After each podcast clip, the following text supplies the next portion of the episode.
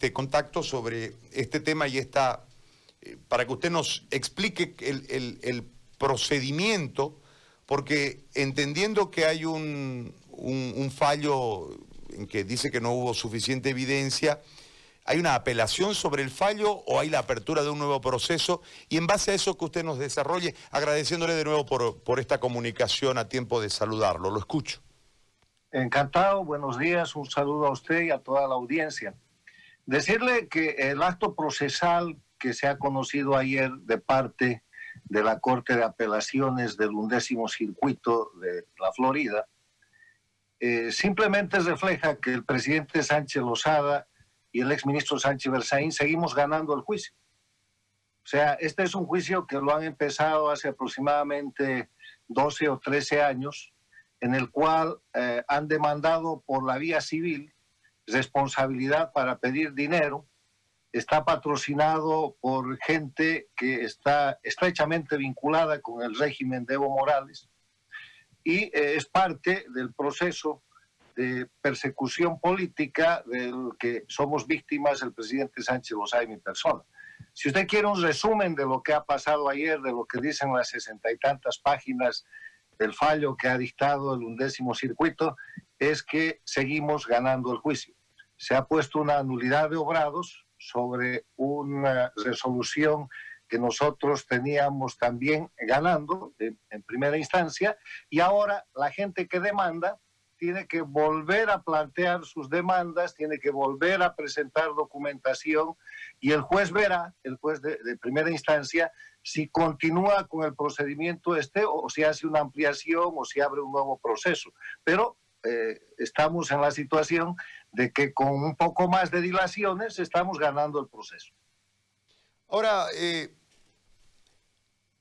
¿cuál es el objetivo? Porque hay mucha información falsa, verdadera, hay mucho, mucha tendencia política en todo esto. Ha sido así. Eh, es traerlos al país, es este, juzgarlos acá, es que ustedes hagan un resarcimiento a las familias de orden económico? Eh, ¿Cuál es el contexto, el, objeto de la demanda? El objeto formal es pedir dinero, pedir resarcimiento de supuestos daños que obviamente nosotros no hemos causado, pero el objeto político es sostener la persecución política transnacionalizada contra el presidente Sánchez Lozada y contra el ministro Sánchez Berzaín a través de gente que está estrechamente vinculada con el régimen de Evo Morales. Si usted se fija en la dimensión que han dado entre ayer y hoy día a lo sucedido en el undécimo circuito en Estados Unidos.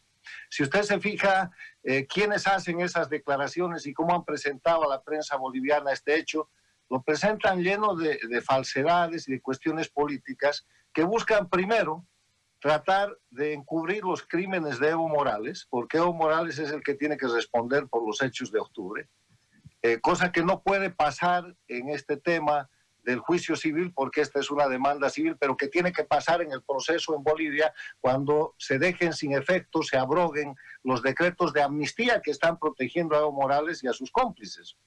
El, eh, el otro tema que se ve con mucha claridad es que aquí se trata de una acción transnacionalizada, para sostener a los gobiernos vinculados con lo que se llama el socialismo del siglo XXI o el castrochavismo, porque mire qué, contrariedad, o qué, le voy a dar dos datos para que esto quede demostrado. El mismo abogado que hace de abogado de las eh, eh, eh, víctimas de Evo Morales en este proceso civil en Estados Unidos, aparece ya como abogado acusando al gobierno de Yanine Áñez por las masacres, entre comillas, de noviembre del 2019, haciendo informes sobre el particular por las masacres de Sencata, por la de, eh, de la zona del trópico de Cochabamba, por la de Sacaba. O sea, es la misma gente que está convirtiendo los crímenes de Evo Morales de octubre del 2003 en esos mismos lugares en encubrimiento para Evo Morales y en acusación para el gobierno legítimamente establecido en ese momento, Sánchez de Lozada, Sánchez Berzaín, y ahora repite la figura con los hechos de sangre que nadie duda fueron promovidos por Evo Morales porque hasta grabación existe. Primer dato. Y el segundo dato es que esta misma gente se dedica a hacer comunicados políticos que no tienen nada que ver con el contenido jurídico que se discute, a efecto de sostener un persistente asesinato de la reputación de los defensores de la libertad y la democracia en Bolivia, como una especie de vacuna para que la gente que hoy día, que Bolivia tiene conflictos, atacada de nuevo por el narco, atacada de nuevo por los grupos de Evo Morales, con violencia, con, con, bloqueos, con, con, extensión de riesgo y de crímenes en plena pandemia, no hay autoridad posible que esté en condiciones de hacer cumplir la ley porque están con una persecución continua a la gente que defendió la democracia de Bolivia el año 2003. Ahora, el, el tema radica en que aquí ha habido también una serie de procesos en contra de militares que han sido sentenciados por el tema de Octubre Negro. Entonces yo le consulto sobre eh, el histórico en ese momento y le voy a hacer una, una, pregunta, como decimos los periodistas, a quemarropa. ¿Usted mandó matar don Carlos Sánchez Berzaín? Obviamente que no. Eso, forma parte del ideario criminal que Evo Morales ha montado en todo tiempo hagamos un poco de historia de nuevo. Desde que Evo Morales aparece como dirigente en el, sistema cocalero a principios de los 90, gobierno de Paz Zamora, primer gobierno de Sánchez de Lozada, gobierno de Banzer, el año que es gobierno Tuto Quiroga y después el gobierno de Sánchez Lozada al que derroca, en todos esos 13 años hay bloqueos, manifestaciones, crímenes, masacres y el actor permanente es Evo Morales. Cambian los presidentes, Cambiamos los ministros, pero las masacres permanecen. Evo Morales llega al gobierno, llena de masacres sus casi 14 años de dictadura, pero al irse, en noviembre del 2019 hay tres masacres más. Entonces, el argumento que él maneja es el de ensangrentar al pueblo boliviano y atribuir sus crímenes a las víctimas, para deteriorar el sistema político y para asesinar la reputación de la gente que está en el gobierno, que está en la política legítima. Y tiende, eh, pone este tipo de aseveraciones acusando de delitos que obviamente nosotros no hemos cometido. Nuestra tarea era la preservación del orden público, la defensa de la democracia y eso es lo que hemos hecho y así está demostrado. Por eso le estamos ganando el juicio en Estados Unidos. Por eso tienen un juicio que tiene 13 o 14 años y ha perdido la, la data exacta del juicio que tienen en Estados Unidos, que no puede avanzar. Y lo que hicieron en Bolivia contra los militares bolivianos y con algunos exministros de nuestro gabinete fue persecución política pura y dura. Le voy a dar tres datos para eso. El acusador del juicio, que es un solo juicio, que es el juicio de responsabilidades por el hecho de octubre, es Evo Morales. Ese juicio va, va y tiene un informe de fiscales en una primera instancia y los fiscales informan que no hay materia justiciable Mesa y Evo Morales retiran a los fiscales y ponen otros fiscales hasta que efectivamente hacen un informe favorable. A ese dato agrégale el segundo, que son los decretos de amnistía. Con los decretos de amnistía desaparece totalmente la posibilidad de una investigación clara porque hay un grupo de gente, toda la que atacó al gobierno, al Estado, la que generó los hechos, porque La Paz, el Alto, se encanta, estaban todos tranquilos hasta que estos señores empezaron a bloquear, aislaron a La Paz, empezaron a disparar, empezaron a matar, llevaron guerrilleros de las FARC, metieron guerrilleros del Perú. Ellos fueron los que empezaron la alteración del orden público y empezaron el ataque contra la sociedad boliviana y terminaron exitosos derrocando el gobierno. Ellos fueron los que secuestraron después de la fiesta del 14 de septiembre en la zona de, de eh, eh, en, esta, en esta ciudad, en, en eh, Achacalla. Bueno, no. Eh, Achocalla. No, no donde era la fiesta el 14 de septiembre para una fiesta local donde hubieron más de mil secuestrados y la operación conjunta que se hizo policial militar fue la de rescatar a ciudadanos bolivianos y extranjeros que estaban secuestrados y ahí vino la emboscada que Felipe Quispe confiesa que es la emboscada en la zona de Achacachi. Entonces, el tema es que todos los delitos que comete Evo Morales están protegidos para él y sus cómplices por los decretos de amnistía. Y el tercer asunto es que cambia a todos los jueces, hace desaparecer el sistema de mínimas garantías eh, en la justicia boliviana y con sus jueces y sus fiscales sentencia a los miembros del alto mando militar que en verdad han sido presos políticos de Evo Morales. Ese, juicio no tiene ningún valor, que es el mismo juicio que sigue contra Sánchez Lozay, mi persona, por los siguientes datos. Le he dado esos tres eh, elementos de hecho, ahora le voy a dar los elementos jurídicos. Para que un juicio sea tal, usted tiene que respetar el debido proceso legal. Y el debido proceso legal está fundado primero en la igualdad de las partes. ¿Cómo va a haber igualdad de las partes si Evo Morales, en vez de ser acusado, tiene decretos de amnistía y se vuelve acusador? Si la gente del alto, en vez de ser acusada o por lo menos investigada, se vuelven testigos o se vuelven víctimas. Y se persigue a la gente que estaba en la obligación de defender la democracia y de defender la tranquilidad y el orden público. Segundo tema, además de que no hay igualdad jurídica, no hay jueces imparciales. Nombran los jueces con posterioridad a los hechos que se juzgan y eso es una violación absoluta de la Constitución y del principio de debido proceso legal. Y la otra cuestión, no hay presunción de inocencia. Se ha desarrollado una campaña de asesinato de la reputación que ayer se acaba de repetir con los comunicados y declaraciones que hacen la gente que maneja este proceso eh, eh, en Estados Unidos, donde ponen antecedentes que ya están superados, cosas que han sido juzgadas, para dar carácter político y buscar perjudicar la reputación del presidente Sánchez Lozada y de los miembros de su gobierno. En esas circunstancias no hay pues manera de que tengamos nosotros un resultado que sea óptimo.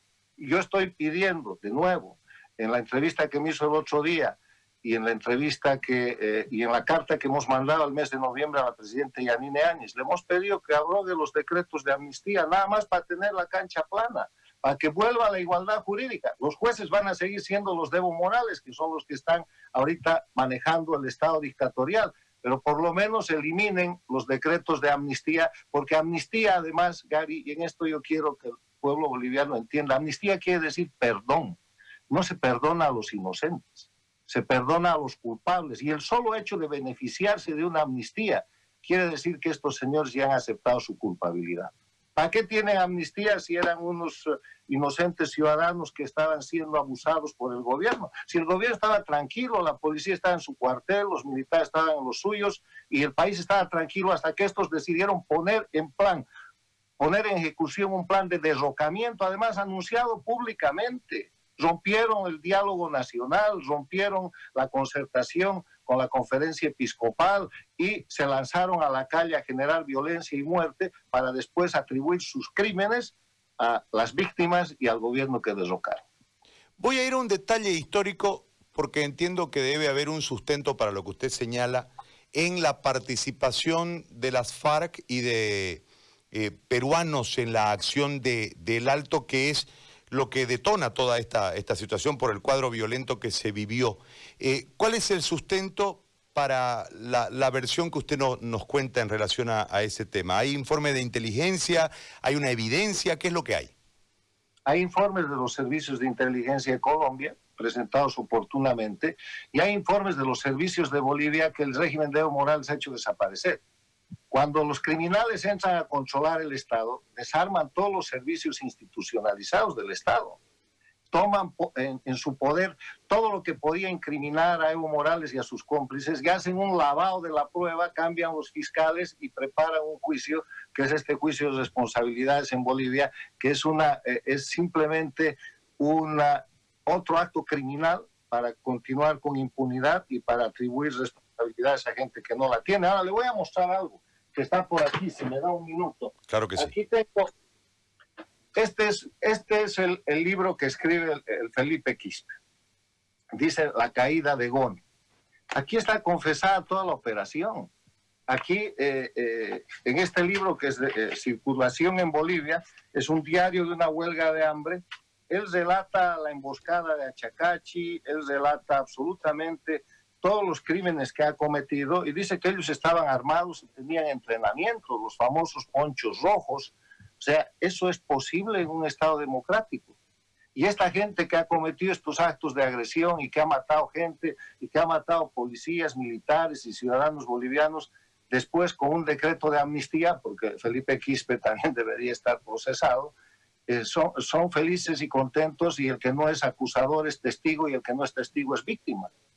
O sea, es, es, es demasiada, eh, es demasiada ah, sinvergüenzura el manejar un hecho histórico de esta manera. Por eso quiero la cancha plana.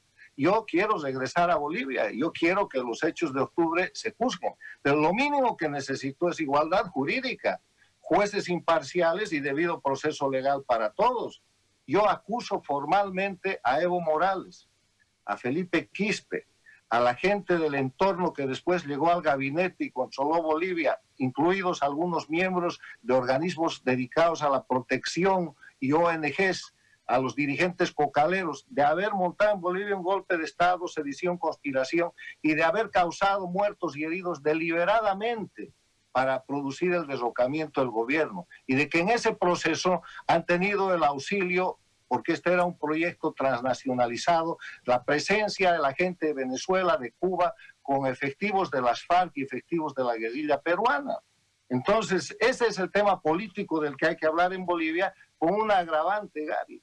La agravante es que octubre del 2003 marca el inicio del proceso que lleva a Evo Morales a la dictadura.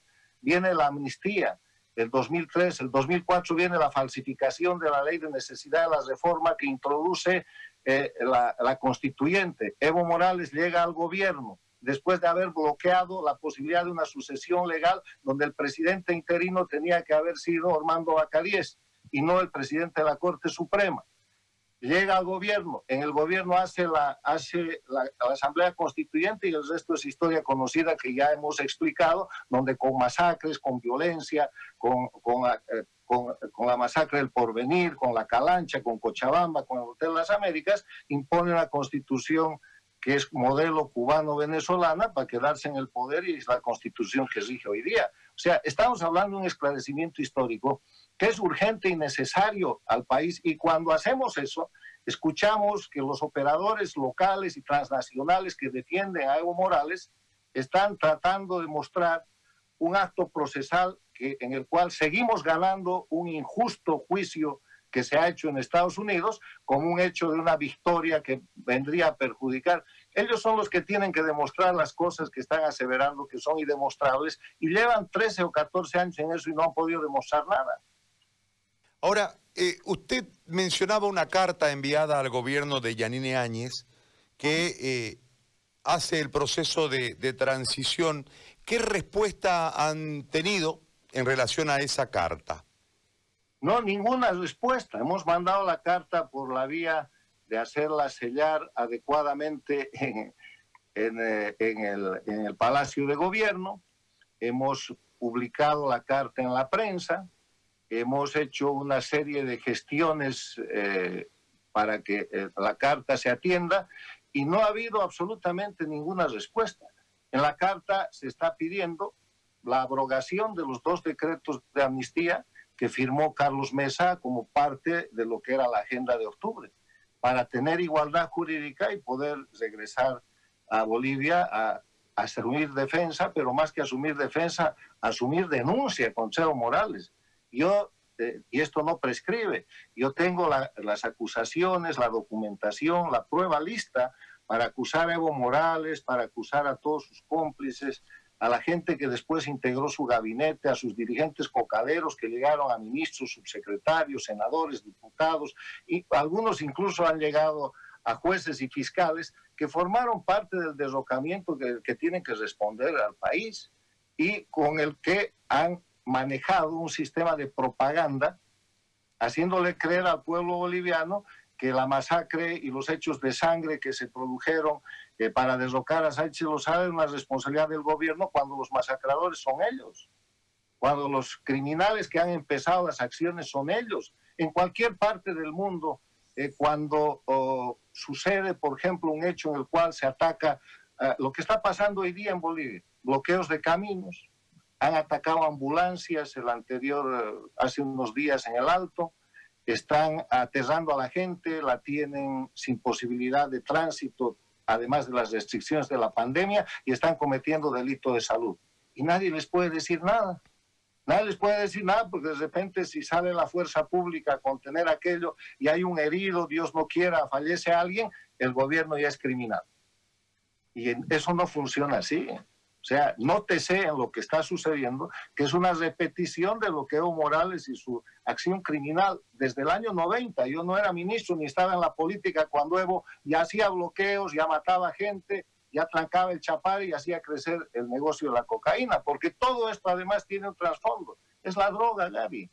Evo Morales es el representante más importante de la defensa, de la expansión y del sostenimiento del narcotráfico de cocaína. Ha convertido a Bolivia en narcoestado y él mismo, el año 2016, en la Asamblea de Naciones Unidas sobre Narcóticos, lo ha declarado. Ahí está su discurso, es un discurso público donde él dice que la lucha contra el narcotráfico es un instrumento del imperialismo para oprimir a los pueblos y que lo que hay que hacer es legalizar la coca y la cocaína. Le hago una consulta ya relacionada al proceso en Estados Unidos. Eh, usted dice que están ganando el proceso, ¿tiene que volver a presentar toda la argumentación la gente que demanda? ¿Es decir, está en cero? Ellos tienen sus abogados y nosotros los nuestros. El proceso no está en cero. Si estuviera en cero estaríamos empates. Estamos ganando nosotros porque eh, eh, está la prueba, está la demostración de que somos hombres de Estado. Sánchez Lozada es filósofo de profesión.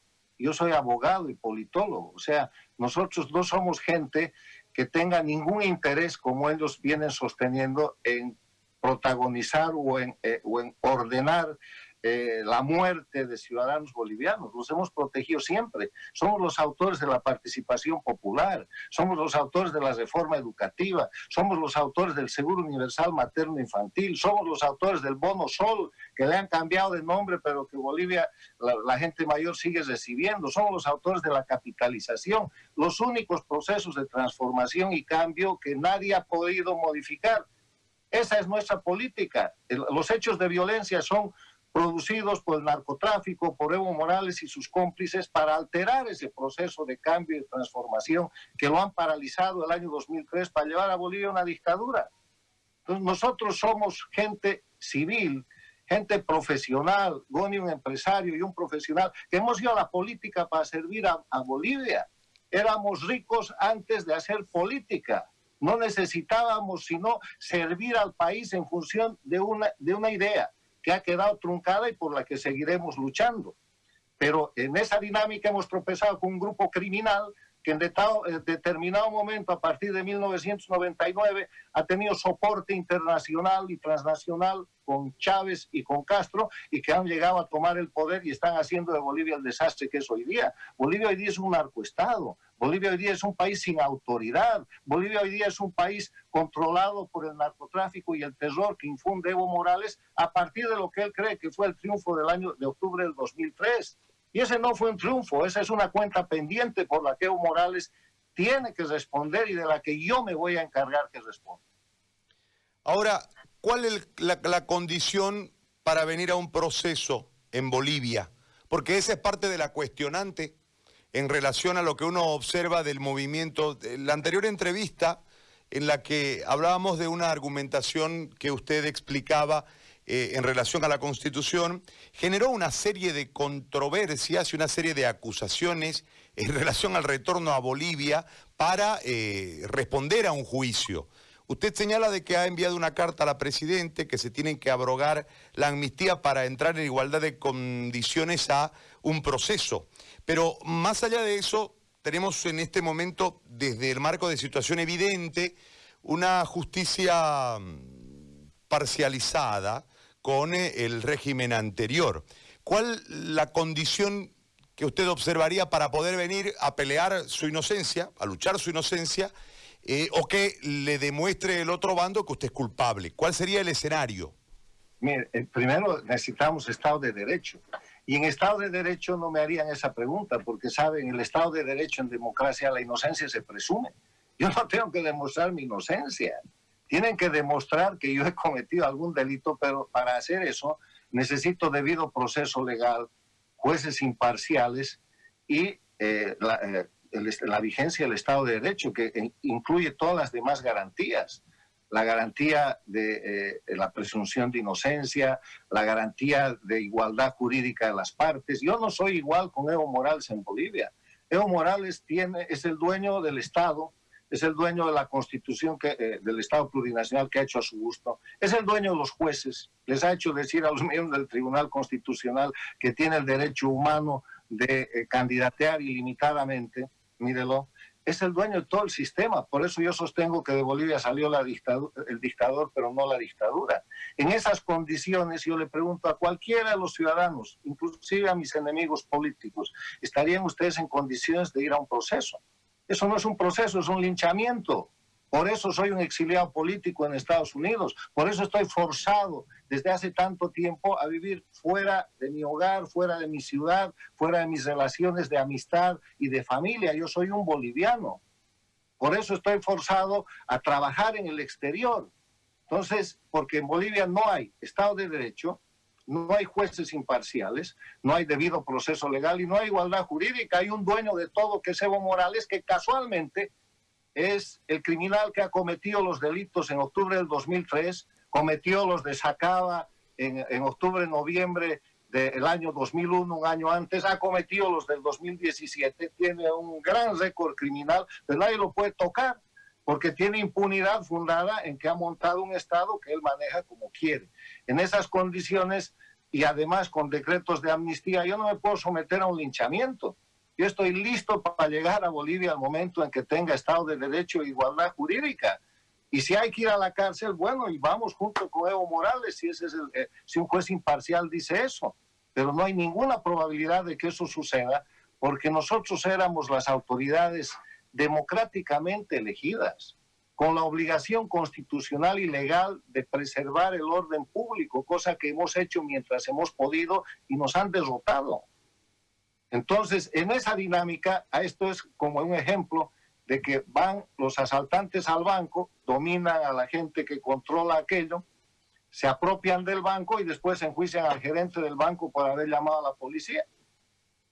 Estamos en esa situación y es ridículo que la gente siga haciendo un discurso, la gente políticamente interesada, de decir, ¿por qué no viene Sánchez Berzaín? Hay que traerlo, no sé qué. Yo estoy listo para ir, no me tienen que llevar. Pero pónganse mis zapatos como cualquier ciudadano si no hay Estado de Derecho, que es cumplimiento de la ley nada más. Si no hay igualdad jurídica, no hay debido proceso legal y no hay jueces imparciales, a cualquier boliviano le pregunto hoy día, ¿le gustaría que Evo Morales lo acuse ante cualquier juez actual en La Paz, Cochabamba, Santa Cruz, Sucre o en cualquier lugar del país? Obviamente que no, porque si Evo Morales lo acusa, eso ya es sentencia. ¿Cuánto de eso hemos visto? ¿Acaso el caso terrorismo 1 y 2 no han sido un ejemplo de eso? ¿Acaso no hemos visto gente obligada a confesar delitos que nunca ha cometido, nada más por salir de la cárcel de Palmasola y porque le dejen de torturar a la familia? ¿Acaso no hemos visto más de 1.200 bolivianos salir al exilio por esa razón y que han vuelto y todavía siguen siendo rehenes de ese sistema de justicia? Pregúntele a Mario Cosío, pregúntele a Branco Marinkovic, pregúntele a Manfred Reyes Villa, pregúntele al propio Leopoldo Fernández si sus juicios están acabados. Nada. Están gozando de, una, de, un espacio de libertad, pero los procesos siguen siendo manipulados por la dictadura, porque las leyes son de la dictadura, los jueces son de la dictadura, y Anine Áñez no ha tenido eh, la decisión democrática de anular todos esos procesos y de volver a la constitución de la República de Bolivia. Porque no hay Estado de Derecho. Ahí estamos. Y, no soy el único boliviano que sigue exiliado. Hay exiliados en España, hay exiliados en el Brasil. De los 1.200 y tantos exiliados registrados por ACNUR, ha debido regresar un poco más de la mitad, pero hay gente que permanece en el exterior por esta misma razón. No hay seguridad jurídica en Bolivia, no hay Estado de Derecho y no hay jueces imparciales, son los jueces de Evo. mi pleito es con Evo, o sea, mi pleito es con Evo, o sea, él es, él es dueño de todo el escenario. Al irse Evo Morales y al ingresar eh, Áñez al, al poder, ¿se puede hablar de una impericia política, de un ánimo prorroguista por la candidatura para lograr desde el aparato generar la candidatura o de un acuerdo político para no establecer un cambio que es el que pidió la gente en relación precisamente a los aspectos que usted señala? Gary, a mí me gusta hacer política y análisis en base a las ideas y a los hechos. La descalificación de las personas es un recurso al que estamos muy acostumbrados en Bolivia y en América Latina, pero es el que peores resultados trae. Entonces, si vamos a analizar lo que está pasando en Bolivia desde el punto de vista de las ideas y de los hechos, vamos a ver que un pueblo triunfante después de 21 días de resistencia civil, porque nadie les regaló nada a los bolivianos, 21 días de resistencia civil, con todos los líderes de la oposición funcional en su casa o tratando de llamar al diálogo para parar la resistencia civil. Esa resistencia civil primero consigue la simpatía de la policía y después consigue la neutralización de las Fuerzas Armadas. Y el dictador huye. Y el dictador escapa. Entonces, en ese sentido, ahí hay un triunfo y tiene que realizarse un gobierno de transición a la democracia. Se establece un gobierno con quien correspondía, bajo las normas de la dictadura, legalmente, que tome el mando y ahí está la señora Yanine Áñez. Y ahí hay que hablar de la agenda de transición, ese gobierno para qué se ha formado, por qué ha llegado Yanine Áñez al gobierno. Ha llegado al gobierno por una razón de fondo, hacer elecciones libres y limpias a la brevedad posible, pero para hacer elecciones libres y limpias tiene que reponer el Estado de Derecho, tiene que devolverle a Bolivia las, las condiciones de democracia. Y quiero recordar que los elementos esenciales de la democracia son cinco. Hoy día no hay ninguno de ellos en Bolivia. El primer elemento es el respeto a los derechos humanos y las libertades fundamentales. Estamos viendo el caso este ¿Usted cree que se respetan mis derechos humanos en Bolivia o que se respetan los derechos humanos de los generales que han sido presos políticos de Evo Morales por octubre del 2003? ¿O que se han respetado y se respetan los derechos humanos de la gente que sigue enjuiciada por los jueces y, eh, los operadores de, de Evo Morales? No. Segundo, el acceso al poder y su ejercicio con sujeción al Estado de Derecho, que es el cumplimiento de la ley. Entonces, no se cumple la ley todos son acuerdos políticos, ajustes. Mire, ese, mire esa Asamblea Nacional que además ya se ha pasado en su mandato, incluso si se la quisiera tomar en cuenta, que está haciendo leyes para bloquear a, los bolivianos la posibilidad de que tengan apoyo internacional o para hacer más leyes de impunidad y de cobertura al crimen a Evo Morales. Han hecho dos proyectos de ley y han aprobado uno. O sea, están legislando para encubrir a un criminal y a un grupo de criminales. Eso no es Estado de Derecho. Tercero, el, la división independencia de poderes. No hay ninguna. Evo Morales era dueño de todo y día simplemente ha cambiado parte del poder ejecutivo porque la presidenta Áñez no controla ni todo el poder ejecutivo. Controla el gabinete y por ahí algo más y el resto es el monstruo de la dictadura. Salió el dictador, no la dictadura. Cuarto elemento, elecciones libres, limpias, basadas en el sufragio universal como expresión de la soberanía popular. Lean la constitución del Estado plurinacional, no hay sufragio universal. El sufragio universal quiere decir igualdad. Usted y yo valemos lo mismo. Usted puede ser un doctor, yo puedo ser un taxista, o yo puedo ser un, un, un analfabeto que ya no hay en Bolivia y tengo el mismo derecho, mi voto vale lo mismo. No hay eso en Bolivia. Y cuarto, la libre organización de partidos políticos sujeta también a ley. Están sosteniendo como no pueden al instrumento de la delincuencia organizada, que es el MAS, como partido político. El MAS debió haber sido inhabilitado por el fraude de octubre, debió ser inhabilitado por las declaraciones de su candidato, debe ser inhabilitado porque es un instrumento del narcotráfico, hay que pedirle cómo se financia y sigue de partido político. O sea, no hay un solo elemento de la democracia y la presidenta Yanine Áñez lo que ha hecho es que ha olvidado la agenda de la transición, no está cumpliendo el mandato que le han dado los bolivianos en resistencia civil en esos 21 días y está, ha empezado con una serie de pactos, lo llamó pacificación, después vinieron los salvoconductos, después dijeron que Evo estaba enjuiciado, pero sí, pero no. Eh, un paréntesis de dos grandes mentiras. Dijeron en noviembre, eh, diciembre que Evo Morales sería enjuiciado por el tema del fraude electoral, dijeron que sería enjuiciado por el tema de las grabaciones de teléfono. Pasó el tiempo, hace tres semanas han dicho lo mismo. En las dos ocasiones han dicho que la Interpol había sido notificada para que le pongan sello rojo, sello azul. No hay nada de eso. O sea, no hay agenda de transición. Entonces, en el ámbito de la realidad objetiva y de las ideas, lo único que se le puede reclamar a la presidenta Yanina Áñez y pedir, porque yo creo que todavía está tiempo, es que vuelva a la agenda de la transición.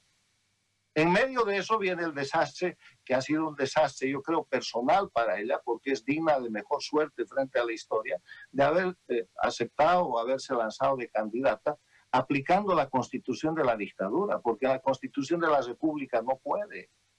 Ella tenía que haber repuesto la constitución de la, de la, de la República de Bolivia y ahí hubiera quedado tranquila como una presidenta de transición y hubiera tenido la virtud de llevar a Bolivia a, a, un proceso democrático y entregar el gobierno rápidamente sin sobresaltos.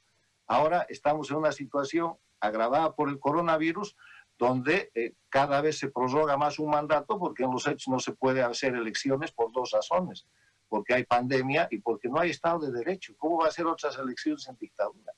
Entonces, eh, eh, frente al tema de la presidenta Yanine Áñez, no es una cuestión de crítica personal, es una cuestión de ideas. Los ideales bolivianos de transición a la democracia y de cesar la dictadura están siendo traicionados. Ella tiene que reflexionar sobre esto y volver a la agenda de eh, transición a la democracia y para eso necesita un gobierno de unidad nacional, porque lo que empezó siendo un gobierno de unidad con múltiples participaciones, después se ha vuelto el gobierno de los partidos funcionales, a, a los opositores funcionales de la dictadura y ni siquiera todos.